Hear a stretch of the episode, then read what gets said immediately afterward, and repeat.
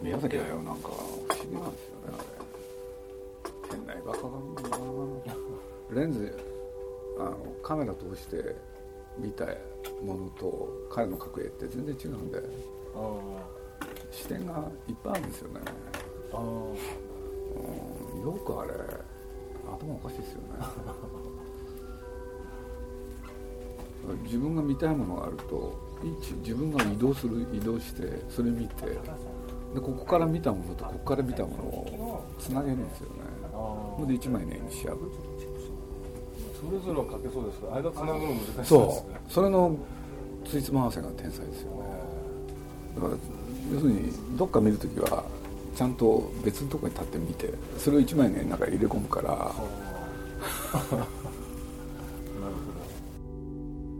もう一つの視点を持つこと。それはどこか過去の映画を見ることに通じるかもしれません、まあ、いろんな映画のあの生き物の記録黒沢さんのやつとか。びっくりしました、ね、見ました。見ました。今回見たんです。見ました。すごいですよね。今見て僕昔見たことあったんですけどね、えー、今回改めて見て地震の後に見るとこうも違うのか そうですよね。むちゃくちゃリアリティあった、えー、だから黒沢っていう人は面白いですね、やっぱり。だからまあ今回ねいろんな映画ちょっと事前に見てみたんですけどね、パパッと。で実は一番印象に残ったのが生き物の記録で、だってあれ七人の侍生きるとやってきた直後ぐらいですかあれ。直後ですね。七人の翌年なんですよね。あ七人の翌年ですか、えー、よくこういうものをね。そうなんですよね。まあ脚本陣も全く同じチームで、まあ、相当自信を持って作ったみたいなんですけどお客が全然入らなかったっていうのを中で読んだことあるんですけど。多分そうでしょうね。身胸が良かったけど、えー、たった数十年昔でも社会情勢が今とはまるで違う時代に作られた映画には私たちが気づかないでいるこの世界の別の顔が映し出されていたりするからです。映画としてもすごい面白いです、ね、面白かったですよ、だからまあいや今多くの人に見せた方がいいなと思ったんですね、見てもらった方が。いろんな映画見たけれどあれは面白かったですね。日本映画専門チャンネルで1月5日から始まった岩井俊二映画祭。映画は世界に警鐘を鳴らし続けるはそんな原子力や放射能戦争や震災を描いたさまざまな過去の作品を連続上映していく志ある企画です。確かにあの今回のラインナップとかも多分311前に見たらだいぶこうピンとこないそうですよ。ピンとこないですよ。絶対。それは生き物の記録なんてね。まあこれ喜劇映画なのっていう感じですよもうああいうことが起きたからね。黒沢の考えてたことはひしひしと伝わってきたけれど、うん、やっぱり黒沢さんってすごい人だったんだなと思ったですもん岩井俊二映画祭。映画は世界に警鐘を鳴らし続けるのラインナップをご紹介します。1955年黒澤明監督の「生き物の記録」1973年。原作小松左京日本沈没。1987年イギリスのアニメーション映画「風が吹く時」2004年鎌中瞳監督「被爆者」1990年黒澤明監督「夢」1969年。原作石森章太郎。空飛ぶ幽霊船。2006年。鎌中瞳監督六ヶ所村ラプソディ。1978年。原作田原総一郎。原子力戦争。ロストラブ。黒沢って人はそうやって言われると面白いですね、なんかなんていうのかな。本来その活劇ものっていうのかアクションものが得意なわけでしょ？だけれどなんていうんだろう。時たまね思いついたように「羅生門」とかね、それから「我が青春に悔いなし」とか、そういうのを間に挟んでくるじゃないですか、全く違うものを混ぜて作るっていうのかで面白かったですね、それでまああの晩年の方でも結構あの取り扱ってるじゃないですか。あの8月のラストソディだったりとか、ね、あの夢ね、とか。いや僕確か自伝読んだ時に黒沢さんの、ね、僕の記憶に間違いなければね確かあの関東大震災あれに立ち会ってるんですよね。これで黒沢さんにはお兄さんがいて後に自殺しちゃうんですけどね。その翌日だか次の日だかにどこそこへね要するに行けと。そこにねいろんな人が死んでいるってそれを見ろって言われて。それがね自分の記憶の底にあの残ったってことをね黒沢さんが書いてたのを覚えてるんですけどねそれはまあ自信ですけどね。で目に焼き付いたってこと記憶の。でそれを要するに言ってくれたのが自分の兄貴だったって。だから何ていうのかなそういう戦争とかその今のねあの核の問題にしてもね要するに多くの人が死んじゃうってことに対して非常になんか敏感ですよね。ジブリ汗まみれ。今週はこの岩井俊二映画祭。映画は世界に警鐘を鳴らし続けるのために収録された。映画監督岩井俊二さんと鈴木さんの対談を独自の編集でお届けします。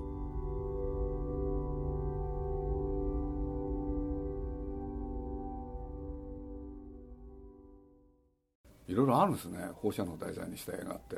そうですね。今回初めて知りました僕は、うん、六ヶ所村ラプソディはあの鎌中さん、えー、すごい人ですね、えー、いろんな映画見たんですよね。日本沈没ってああいう映画だったんですね。そうですね。あれもそうですね。あれはびっくりしたな僕。はなんか切実に日本どうなるっていう日本がなくなったらとかいうのであそこら辺面白かったですね、えー、こんな細かいところまでなんか御用学者って言葉まで出てくるんですよね。こんな時代からあったんだって僕はね 今回あの風が吹く時、えー、見たのが多分多分三十何年ぶり？40年近くぶりに見たんですよね。これで実はあの映画をね当時確かヘラルドだったと思うんですけどね、要するに当時僕はあのアニメーション雑誌やっててでこれを扱ってくれないかって言われてほんで見てった時にね、まあ、映画見させられたんで要するに今のねあのそういう問題を扱ってたじゃないですか、これで実はまあアニメーションの情報誌だったんですけどねちょっとやってみようかなと思って、で何かっていうとねあの自分の雑誌でね要するに原発のこと扱おうかなと思ったんですよ、でまだね流行ってないんですよ。広瀬何がしさんがちょっと言い出して原発は怖いって。これで僕としてはそこでちょっと大々的にやってみようかなって。これで日本の地図をねちゃんと出してどこにどういうふうにね原発っていうものが作られててで原発の本質は一体何なんだって。これでね鎌田聡っていう人がいて K さん、これで、まあ、僕はこの人のことを好きだったんでね、まあ、それと僕の雑誌って中高生が読むっていうのが多かったんでね。その鎌田さんという評論家に来てもらってそれで中学生3人ぐらいとね座談会やったんですよ。これで要するに本来原発っていうものは何でね。ほんでどういうところが良くてどういうところに欠陥があるか。そして今なおかつ日本にはそれがどんだけね設置されてて「うんぬん」っていうね雑誌をね特集号を24ページ使ってやったんですよ。関東からわーっと。そうしたらね大変なことになっちゃったんですよ。大変なことっていうのはね発売と同時にあのいきなり会社の上層部から呼び出されて「これなんだ!」っつって。要するに立場はっきりさせたわけでしょ。で映画がきっかけだけれど、ね、この際だからいいやと思ってやったんだけれど要するに政治的な問題にね首突っ込むなと。これであの騒ぎになったんですけれどねこれオチがあってねさその本がですねすごい売れたんですよ俺でね 要するに原発とかそういうものをまだ大衆紙が扱っちゃいけない時代やっぱりどっかでねよく分かんなかったしタブーだったんですよ。それを先んじてやったでしょ？そしたらいあの1ヶ月ぐらい経ってねあの今のね「週刊ポスト」が始めたんですよ。毎週毎週。そしたらねその僕のやってたアニメージュはその原発特集号すごい売れたし。で読者の反応見てても特に中学生高校生はすごい反応が良かったんですよ。と同時にその「週刊ポスト」が売れたそしたらねまた会社の上層部から呼び出されて「鈴木君」っつって「ちょっとまた原発やりなよ」って言われてね もう本当ひどいなと思ったのをねよく覚えてんだけどね。あ売れたら。そう売れたらコロッと変わったんですよ。いやだからまあ僕は当時何つったらいいかな一つはね、やっぱりあのその処理の問題があるでしょ？要するに完成したシステムじゃない、うん、こんな危険なものはねやっぱり良くない？と思ってたんですよね、だから絶対それを推進すべきではない、でそれをまあ僕のやってた雑誌ってそういうわけで中高生向きでしょ、うん、そう中高生向きの雑誌ってねゲリラ行動ができるんですよ。要するに大人雑誌だと注目度高いでしょ、えー、ところが中高生向きだとね本当のこと書いちゃってもね普通問題にならないんですよ。なるほど。それやってみて大騒ぎになるんですけれどね、だから何かとねちょっと気にはなってたんですよね、だからもう一つ言うとねこれちょうど去年の夏？もう1年半前なんですけどね、まあこれは僕の不徳の致すところでというのはあの福島の原発の中にね実はあのジブリっていうのかね、うん、トトロのお店があったんですよ。で僕それね全然知らなくてそれが僕がまあ良くなかったとこなんですけどね、うん、で聞いた途端ね僕はびっくりして俺で今のねその人たち呼んでね即刻これ撤去しろと。で大揉めに揉めちゃったんですよ。というのはなんとかね残せないかと。で原発にね従事してる人たちからもねこのお店に関してはみんながね大事にしてるんだと、うん、でも僕としてはそれは違うと。これでやってた時にね実は社内でもね原発は安全ですって。鈴木さんそれ知らないんですかって言って。本当ですか？これで僕頭にきてね何言ってんだバカ。って怒って。俺でそれを実行に移すんだけれど移した途端、まあ、ジブリの方へ手紙だメールだでねすごい大抗議ですよ。あなたはバカだって言っていっぱい言われてそれからもう一つそれからもう一つがねあなたは東京に住んでんだろうと。東京のね電気がどっから供給されてるとこって。福島だぞって。この2つの抗議でねもうちょっと一時もう大変だったですけどね。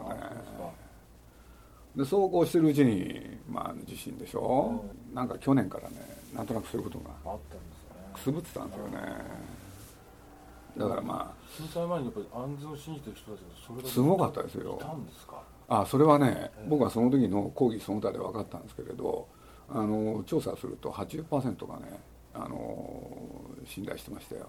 本当ですか？本当です。どうやってそれひっくり返したのか僕は分かんなかったんですよ、えー、うん。まあ、最低でも当然危険なのはみんな分かってるけどまあなんかまあ今すぐってことでもないしってんで呼吸を打てるぐらいだと分かるんですけどね、安全だと信じきってる人がそんだけいたっていうのは。いや社内からもねすごい抗議でしたからね。風化しちゃうんですよ。ほんでみんな安全だと思うんですよ。いや今回そのテレビであれ放映するんですか？あの空飛び幽霊船。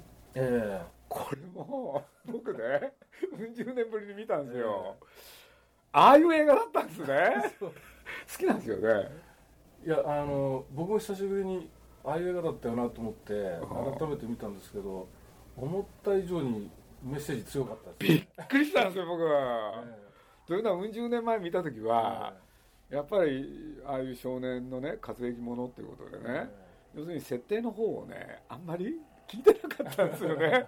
そしたらセリフの中でとんでもないこと言ってるじゃないですか。ねえ。あこういう話だったんだと思ってねかなり驚いたんですけどね。ちょっと子供が聞いても分かんない内容ですよね。そうですよ、ね、まあ、僕大人になって聞いたのにね。やっぱりあれ言葉だけでやってるからどっかですっ飛んでたんですよね。いやちょっとびっくりしました、あほとんどいろんなこと言い当ててるんですよね。そう。恐ろしくなったんですねあれ。まあああいうこう見えないパワーの原点が実は僕らが10円やそこらで買うものが綺麗になってるみたいな話じゃないですかあれって。あれすごいですよね、なんかそこまでを。1000個集めると完全にこう踊らされる消費者みたいな構図が。もうあの時点で、まあ、あの時代だからそういうメッセージが強くあったのかもしれないですよね。でもやっぱナウシカとかのなんかこう描いてたものって多分多くの人がもうインプットされてて、ね、あの多分今回の311を見ていろんなこうなんかこうところでこうナウシカを思い出した人多かったんじゃないかと思うんですけどもうこれ、ナウシカはどうだったかなとかナウシカはこの時どう考えてたんだろうぐらいのとこまで多分考えた人多かったんじゃないかないや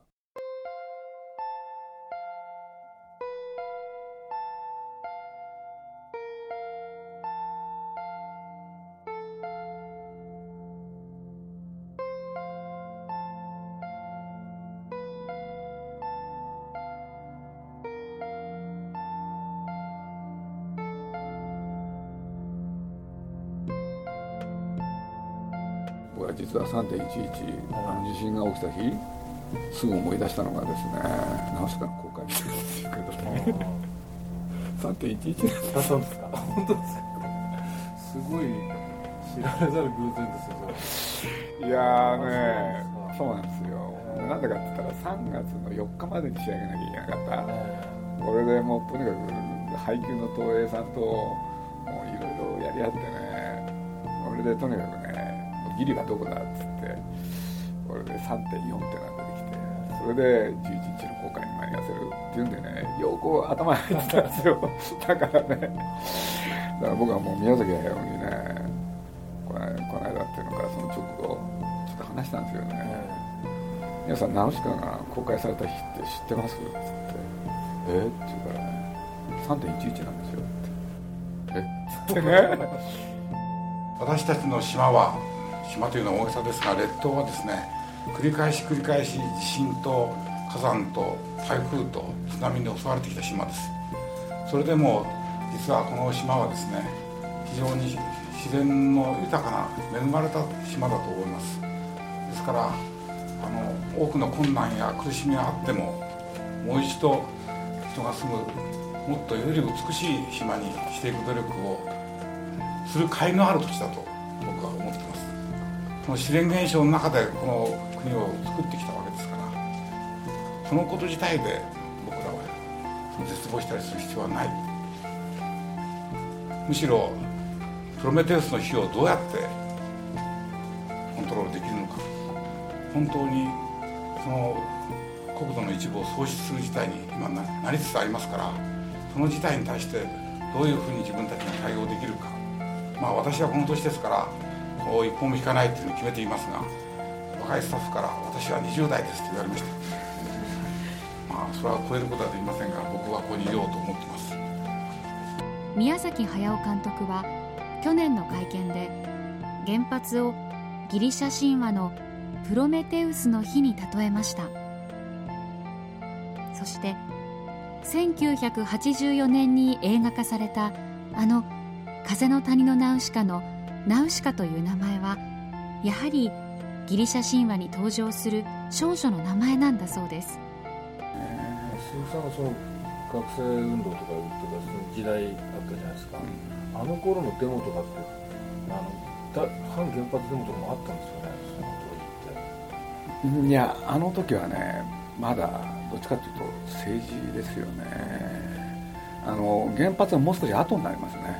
みんな分かんなかったですよまだだから僕らがね僕は72年に卒業するんですけどね、あの原発がねやっぱりみんなが少しずつ分かり始めるのはね東京にいて80年の直前ですよね、うん、やっぱりあの広瀬隆っていう人がね一人で原発が怖い、あのそういうことを言ったわけですよねあの人は、原発は怖いってあの一言瞬く間に広がったんですよ、そうするとねあまだこういうことってできるんだって別の感想？それを思ったんですよね。そうするとああやりようってのはまだいろいろあるんだなって、例えば原子力発電所をどうしたらよいのか。あなたは今その答えをはっきりと思っていますか？その答えはどうしたら実現するでしょうか？過去の映画はその方法を教えてくれるわけではありません。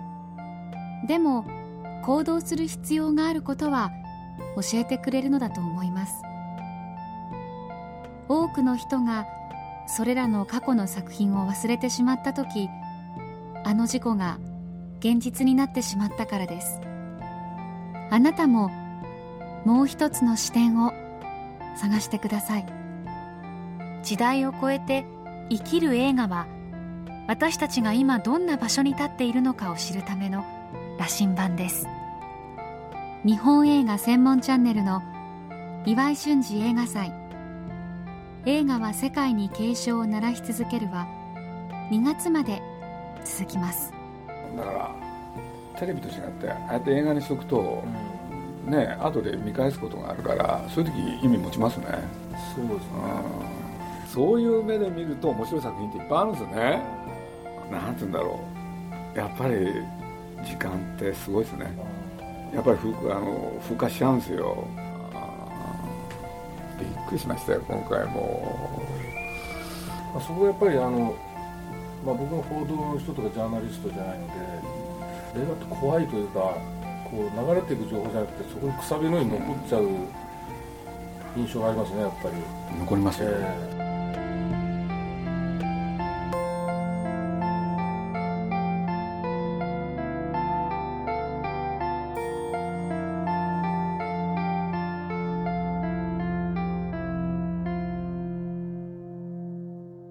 鈴木敏夫のジブリ汗まみれ。この番組はウォルト・ディズニー・スタジオ・ジャパン。JAL 街のホットステーションローソン。アサヒ飲料。日清製粉グループ。立ち止まらない保険 MS&AD 三井住友海上。au の提供でお送りしました。